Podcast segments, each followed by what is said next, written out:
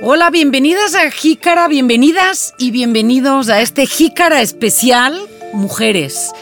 Estamos en las vísperas del 8 de marzo, donde en México no solamente vamos a tener eh, la conmemoración de este, de este día, el 8 de marzo, sino que además estamos en vísperas de la huelga de mujeres del 9 de marzo, donde las mujeres hemos declarado que vamos a hablar a partir de nuestra ausencia. Estamos en un momento particularmente complicado en el caso de México por el tema de los feminicidios, pero en todo el mundo estamos hoy en la reflexión de qué tanto nuestras sociedades hemos tenido pues ¿no? ya avances en la equidad de género o no.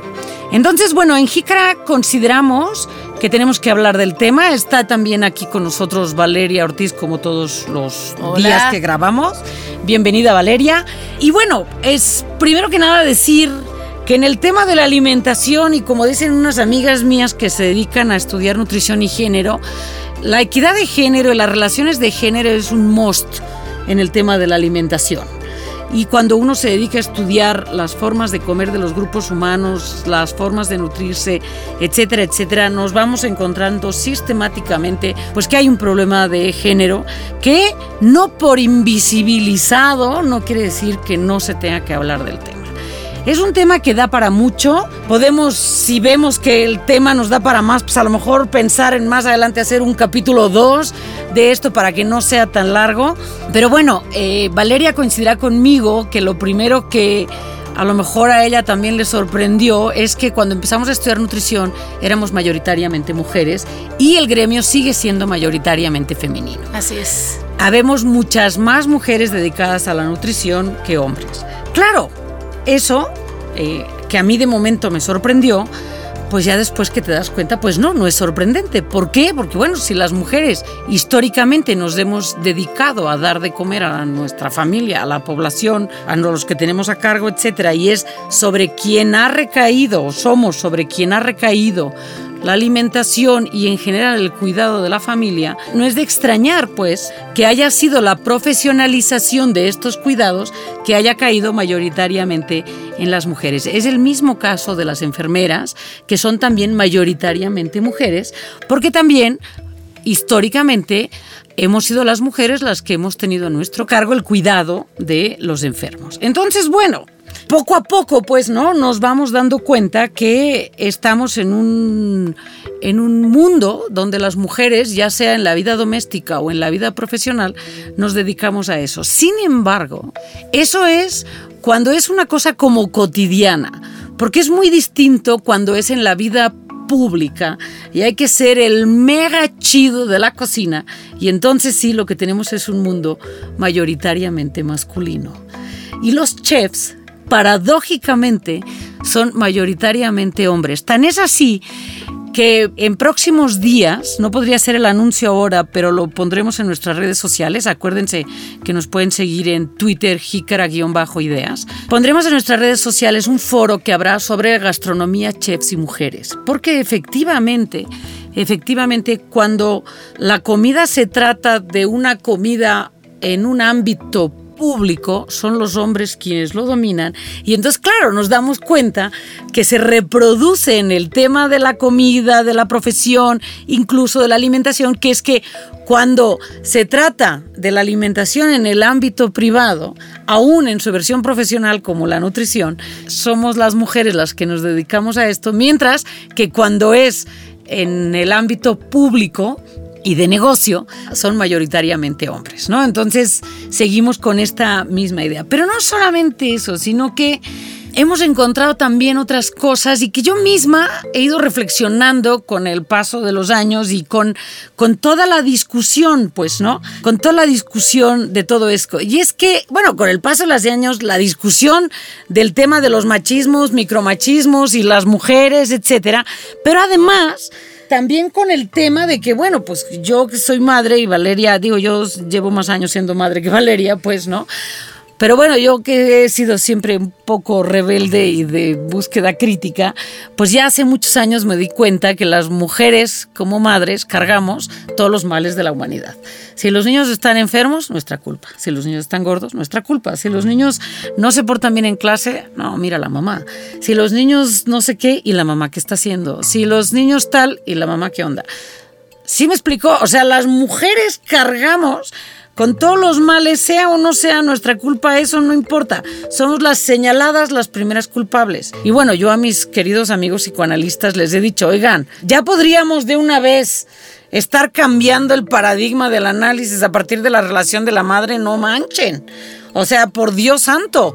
Digo, yo puedo haber tenido una etapa de culpabilizar a mi madre, pero llega un punto en que dice, espérate, yo también ya puedo construir históricamente a mi madre y saber que su respuesta a muchas cosas es el resultado de su propia formación en un mundo mayoritariamente o dominantemente machista. Entonces, bueno, eso, eso no es un asunto menor, porque me pasa con frecuencia que llegan estudiantes mujeres a la universidad, a mi salón, y cuando empezamos a hablar de la obesidad infantil, me dicen que la obesidad infantil es porque las mamás ya no quieren cocinar.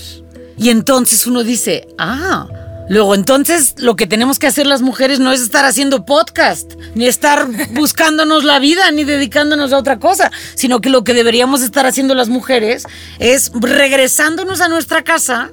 Poniendo la huerta, horneando el pan. Haciendo el lunch por colores, con, con formas las frutitas, ¿no? En lugar de tener una vocación de desarrollo profesional, de querer tomar decisiones en la vida pública, de querer estar presente y de que sobre todo no se nos culpabilice por ejercer eso. Y entonces resulta que, que, bueno, pues que el gremio, digamos, tenemos que deconstruir el gremio de la nutrición.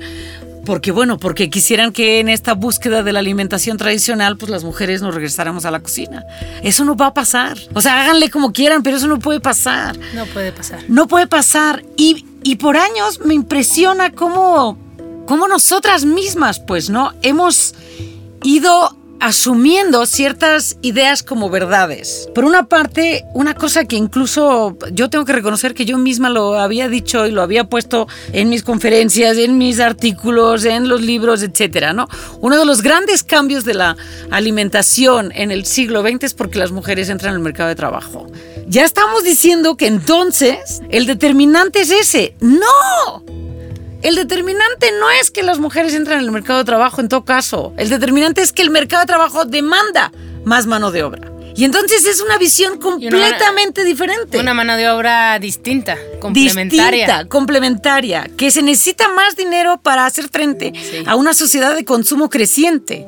Entonces, no es que el determinante o el factor que contribuye a este cambio alimentario es la entrada de las mujeres al mercado de trabajo, sino es que el mercado de trabajo demanda más mano de obra y que si ya no hay más hombres, pues habrá que ir otros grupos sociales. Entonces, es una mirada completamente diferente y, bueno, lo que pretendemos hoy en Jícara es soltar todas estas ideas para que vayamos teniendo eh, noción de que, bueno, que efectivamente el tema de la alimentación está completamente atravesado pues no por las, las, relaciones de género tanto en su versión doméstica como en su versión profesional como en su versión pública de los chefs. Estamos frente a todos estos escenarios.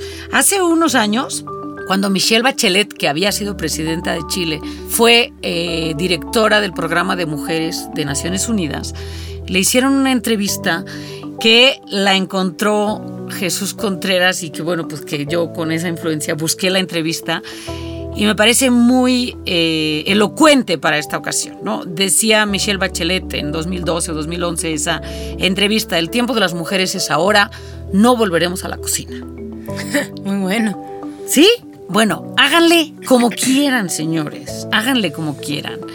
Me gustaría decir que hace un par de años, en el Congreso Latinoamericano de Nutrición, el SLAN, el SLAN, hace un par de años en el Congreso Latinoamericano de Nutrición, había cosas que eran muy llamativas. La primera que era muy llamativa es que, como en un gremio mayoritariamente de mujeres, todos los conferencistas magistrales eran hombres, o la mayoría, fuera de dos o tres, el grueso uno veía el programa y entonces veías fotos de señores y por ahí una o dos mujeres. Pero la otra cosa que me pareció increíble es que uno de esos conferencistas magistrales tuvo a bien decir pues que había que promover que las mujeres volvieran a cocinar. Volvieran, lo digo en tercera persona porque no me voy a asumir como parte de eso, ¿no?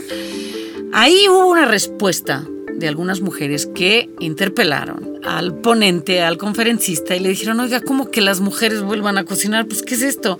No, bueno, las mujeres y los hombres, es obvio. No sé qué. No, señores, no es obvio.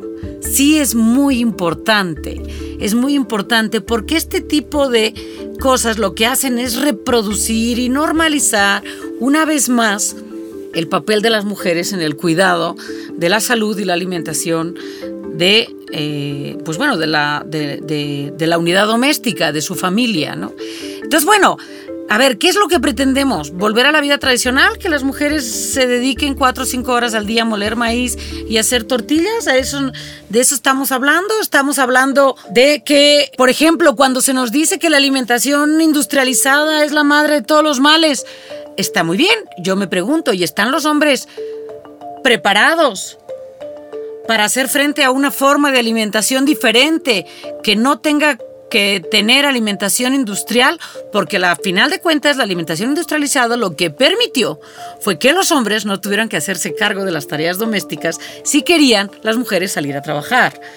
Entonces, me pregunto, señores, ¿están dispuestos a asumir que si no le entramos parejo a la preparación y al cuidado de la alimentación de la familia, no se puede, no se va a poder tener una alimentación no industrializada. Porque la, la, alimentación industrializada lo que permite es disminuir mucho tiempo de preparación. Solamente el número de horas que una mujer tiene que destinar a preparar por eso decía, ¿no? En el caso de antes que las mujeres hacían las tortillas a mano, bueno, la maseca, las harinas y las tortilladoras lo que permitieron fue liberar mucho tiempo. Y además no solo es el tiempo de preparación, es un montón de tiempo ah, que no está contabilizado, que es. la planeación, es estar pensando todo el día que se le va, que van a desayunar, comer, cenar y entonces eh, además entrar en el reto de qué demonios le doy para que esté balanceado y su sistema inmunológico y, vaya al baño y, y, pueda poner atención en la escuela. es que es, y le guste y no tenga que pelear con él y no tenga que pelear con el niño o con el señor que llegó y entonces dijo, ay, otra vez lo mismo, esto no me gusta, si ya sabes que no me gusta. Entonces, pues bueno, yo lo había escrito tal, así tal cual esto que, que está diciendo Valeria, así de, no es solo hacer la comida, es pensar la comida, decidir lo mejor, llevar un gasto.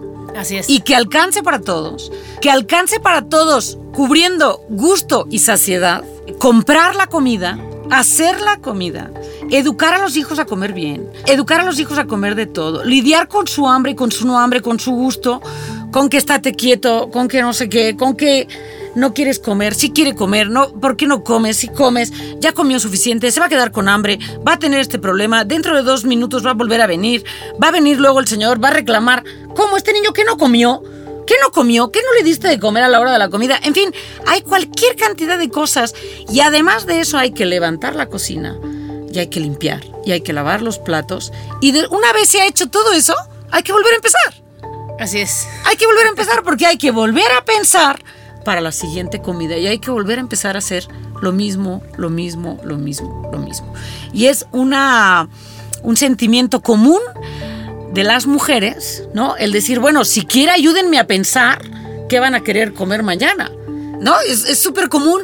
Las mujeres dicen, bueno, ya acabamos, y bueno, a ver, mañana qué vamos a comer, ¿no? Y entonces todo el mundo reclama, ay, oye, acabamos de comer, o sea, sí, pero ahorita los tengo a todos, échenme una mano siquiera pensarlo. Entonces, bueno, todas estas cosas son responsabilidades que caen en las mujeres en tiempo de hacer y en tiempo que ocupa la mente, ¿sí? Y que quita concentración a otros tipos de trabajo. Y lo que es peor es que si sale mal, si algo sale mal, cargamos la responsabilidad de la culpa. Ah, claro. ¿Sí? Porque entonces si algo sale mal es porque el niño no fue bien alimentado. No hubo suficiente cuidado, la mujer no tuvo la suficiente capacidad. Y además, bueno, pues eh, una buena mujer tiene que tener todas esas capacidades y además que su comida sea sabrosa, ¿no? Que tenga ese sazón. que tenga que, cumplir ¿no? ese, ese sazón. Y lo tenemos tan interiorizado que muchas veces las mujeres profesionales vamos y nos vamos a, dar pláticas de orientación alimentaria, etcétera, y entonces volvemos a reproducir lo mismo y volvemos a decir, sí, júntenos a las mamás. No, espérate. Pero e, eso una, una colega mía de la universidad hace ya muchos años sacó un artículo para justamente ilustrar cómo el personal de salud, mayoritariamente femenino, responsabiliza y culpabiliza a mujeres, a personas, a mujeres que están a cargo reproduciendo pues ese mismo esquema, ¿no? Y es en un texto que es ya casi un clásico de salud y género que se llama Mujeres culpabilizando mujeres, que es como ya el colmo del cómo tenemos tan interiorizado el tema de que bueno, pues las mujeres somos fuimos y seremos ¿no? las responsables. Esto, señores, tiene que cambiar. El hashtag que ha estado circulando desde ayer o desde antier de eh, como los hombres, ¿no? que es como usar todas esas frases que se suelen decir a las mujeres de bueno, eh, o sea, si las chavas se quedaran encerradas en su casa y no salieran de noche o no se vistieran así, pues seguro no les pasaría, ¿no? Entonces, ese mismo, esos discursos que hemos oído tantas veces, se ha hecho el hashtag ah, como, como los hombres haciéndolo al revés. Mira, chavo, quédate en tu casa, mejor no salgas y después de las 11 porque ya sabes lo que te puede pasar. Entonces, cuídate. ¿No? Y entonces, claro, nos suena tan extraño, ¿no? Y tenemos al mismo tiempo tan normalizado lo contrario, que bueno, yo hoy puse en Twitter la frase igual. La obesidad infantil es culpa de que los hombres ya no quieren cocinar ni poner tanta atención en el cuidado de los hijos como los hombres. Y es, es el mismo, pues, ¿no? Es el mismo mensaje que tenemos permanentemente presente, pues, ¿no? Que, y hay miles, miles de, de, cosas que podemos ver y que no nos damos cuenta, que no nos damos cuenta de cómo tenemos una educación y reproducimos una educación para la comida diferente en hombres y en mujeres. Para no hablar también del cuerpo, porque la presión de la corporalidad eh, masculina y femenina es completamente diferente. Una mujer tiene una presión sobre la delgadez mucho mayor que un hombre, de tal suerte y tratando pues buenamente de proteger a sus hijas, pues una mujer lo que va a hacer es cuidar lo que come una hija y no tanto lo que come un hijo. Y eso son cosas que, bueno, por ejemplo, en mi libro de antropología y nutrición, eh, tengo un testimonio muy claro sobre eso. El niño puede comer así tal cual, me dijo la señora. El niño puede comer lo que quiera. A la niña sí le digo que vaya con cuidado con tal, que vaya con cuidado con cual, que vaya, etcétera. Claro, es un texto que ya tiene algunos años. Eh, yo no sé si hoy no estaríamos en otra circunstancia, pero eh, no estoy tan segura. O sea, yo sí creo que, que sigue habiendo una presión mucho mayor de la corporalidad femenina. Hay otra cosa, que si una mujer es más voluptuosa, luego entonces es hacia el, hacia el mundo masculino más provocadora. Cuando, bueno, si una mujer es voluptuosa, es voluptuosa, no tendría por qué haber como de suyo una declaración de intenciones porque tiene un cuerpo de una manera o de otro. Entonces una mujer si tiene un cuerpo de una manera está más obligada a taparse que otra mujer que tiene otro cuerpo. Entonces, en fin, la nutrición tiene que ver con lo que comemos, cómo lo comemos, pero también con el cuerpo que obtenemos o que buscamos obtener. Y ahí también hay una presencia de género muy importante, muy importante que hemos... Eh, eh, que hemos visto y que, por ejemplo, como yo decía, ¿no? colegas mías que se dedican a estudiar nutrición y género han observado incluso en zonas rurales, cuando creíamos que las zonas rurales estaban lejanas a esa presión social sobre la corporalidad y más sobre la corporalidad de las mujeres, eh, no. Eh, hace tiempo que Sara Elena Pérez Gil mostró que no, que las zonas rurales se manifiesta de otra manera, pero la presión de la delgadez de las mujeres sigue estando presente. Hay otro tema que es muy importante, que es muy serio y que también hoy eh, tiene unos espacios de cierto neoconservadurismo. Y es el apelar a la lactancia materna como una cosa natural y que todas las mujeres estamos obligadas sí o sí a amamantar al bebé. Cuando no están, por ejemplo, garantizadas las condiciones para hacerlo, para empezar, ¿no? Entonces, eso pasa, para empezar, a ver, todos estamos de acuerdo que la lactancia materna es el mejor alimento que puede tener un niño, siempre y en toda ocasión. Ese es un discurso que ya se repite como mantra.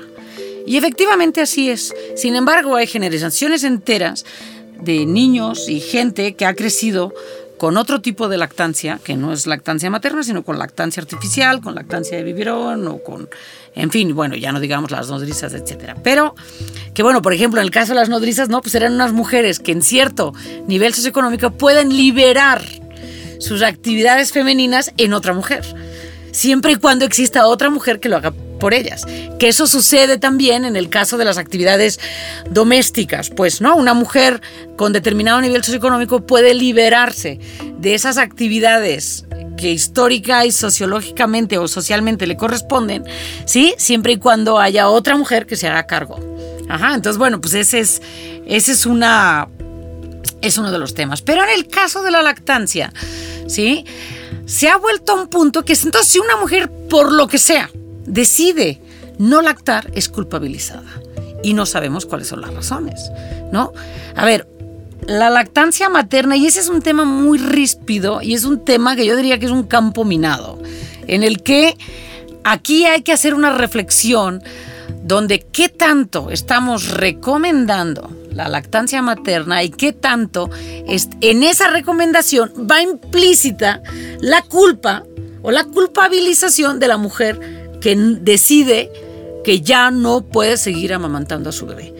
La lactancia no es fácil, hay que tener muchas condiciones para poder llevar a cabo la lactancia de manera correcta y grata, porque la lactancia de momento, de momento en el primer hijo, si no tienes un muy buen acompañamiento, ¡pum! La soltarías, porque duele, porque duele, porque cuesta instalarse, porque según cómo haya sido el parto, eh, la presencia de oxitocina, etcétera, la leche aparece con mayor o menor este, capacidad porque el bebé es un perfecto desconocido y no sabemos cómo tratarlo y no sabemos si llora es porque tiene hambre, entonces se queda con hambre, entonces mi leche no es suficiente, etcétera. Hay muchas angustias que si no hay un suficiente acompañamiento, un buen acompañamiento, pues una mujer puede desistir de hacerlo.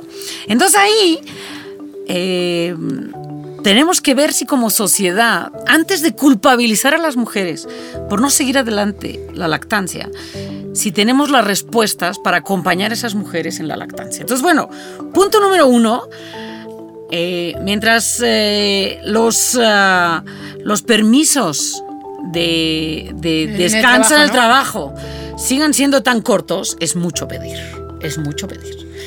Si existen las condiciones, todavía, pero es mucho pedir. Que haya lactarios adentro de los lugares, lo cual, de trabajo, lo cual implicaría que las mujeres pudieran llevar a sus bebés a sus lugares de trabajo.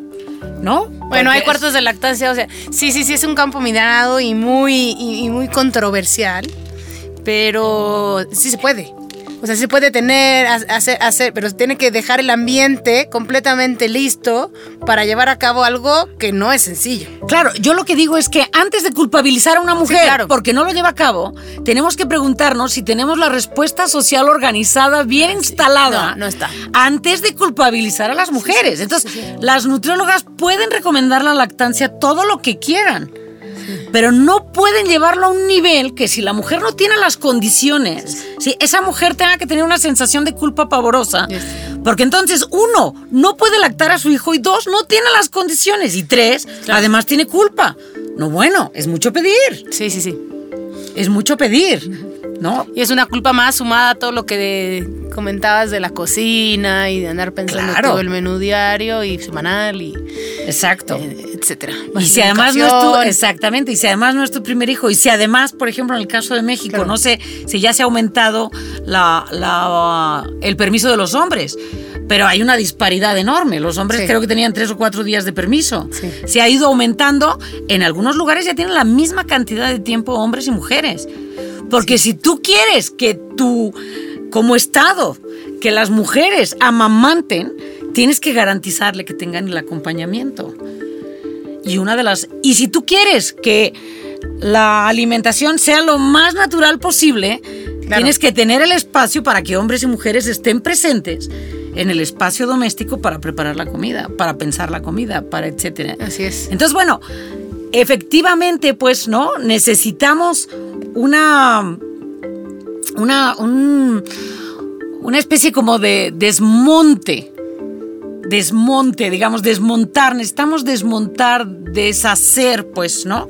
deseducarnos y reeducarnos en una equidad de género donde no solamente esté en la voluntad de, nuestras acciones cotidianas, sino que como profesionales también tenemos y estamos obligadas a pensar en cómo estamos buscando generar eh, educación alimentaria para la población sin culpabilizar a las mujeres o sin generarle más cargas de responsabilidad a las mujeres, pues, ¿no? Así es. Entonces, bueno, no, o sea, yo creo que no, las mujeres no volveremos a la cocina y háganle como quieran. Señores de gurús de la nutrición y salud pública, háganle como quieran. Las mujeres no volveremos a la cocina. Y lo siento, en el alma, pero para que nosotros tengamos una alimentación adecuada necesitamos el concurso de todos, pues, ¿no? Necesitamos que hombres y mujeres y todo el mundo se responsabilice, no solamente trabaje para eso, se responsabilice, porque también es el clásico de, oh, bueno, pues si no me dices qué hago, pues no hago nada. No, men, necesito tu iniciativa. Necesitamos la iniciativa, la iniciativa de todo, ¿no? Y nosotras tenemos que aprender, por otra parte, a sacar las manos y dejar, pues, dejar que la culpa caiga en todos los demás. Ahora, eso implica eh, poder atravesar la culpa sin culpa, es decir, o sea, poder atravesar el proceso de culpabilización social sin cargar esa culpa, pues, ¿no? Y desestructurando esa culpa. Entonces, bueno, en este Jícara especial Mujeres, queríamos plantear todos estos asuntos que tienen que ver con la alimentación, que es un tema fundamental y donde están presentes miles de micromachismos y de machismos que no son micro, como la discusión, cosas que, que uno se asoma en Twitter y ve, ¿no? y le dice uno, le dice a otro en ese como gran foro espantoso que es Twitter, de que todo el mundo dice sin filtro, le dice una chava, están discutiendo sobre, ¿qué sabe sobre qué cosa? Y el sujeto le dice a la chava, mira, ve, mira, deja de hablar y ve y prepárame un sándwich. Ándele pues, que es, ¿no? El lugar al que le corresponde a las mujeres en la cocina. En fin, ese tipo de cosas que está presente y que hemos visto, por ejemplo, ¿no? Mujeres árbitros de fútbol que no falta el machín que sale y dice, ¿qué hace esa mujer ahí? Su lugar es en la cocina. Porque ya se sabe, ¿no? O sea, pues el fútbol es un lugar no de machos, sino de machos alfa. ¿Sí? Entonces, bueno, o sea, todo ese tipo de cosas en donde las ah, mujeres hemos dicho basta, pero nosotras mismas tenemos que hacer esa reflexión tanto en nuestra vida cotidiana como en nuestro quehacer profesional. Entonces, bueno, Valeria, ¿quieres decir algo más sobre el tema? La he dejado usted. No, no, no. No, saben la cara que tiene. Está que está piense y piense y piense. No, es que hay mucho, hay mucho que decir, hay mucho que decir, pero bueno. Hay mucho que autoobservarse, ¿no es cierto? Ah, sí, claro. Hay mucho que autoobservarse. estos movimientos sirven para, para eso. Exacto, y queremos aprovechar justo ahora que el tema está presente en poner este otro, este otro asunto que tiene que ver con la comida y mm, pues basta ya de cargar la responsabilidad y basta ya de cargar la culpa. Así es. O sea, hay muchas las responsabilidades de todos, por lo tanto la culpa pues también será de todos, ¿no?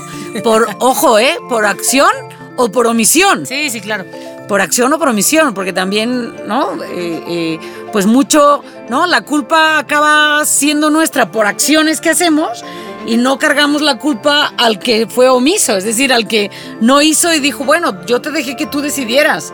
No, men, si estás viendo que puede... No, es que yo tampoco lo sabía. Bueno, mano, pues compártela, ¿no? Comparte, comparte la ignorancia porque yo tampoco sabía si voy bien o me regreso. Entonces, bueno, jicareros, jicareras. Nos vemos en la marcha.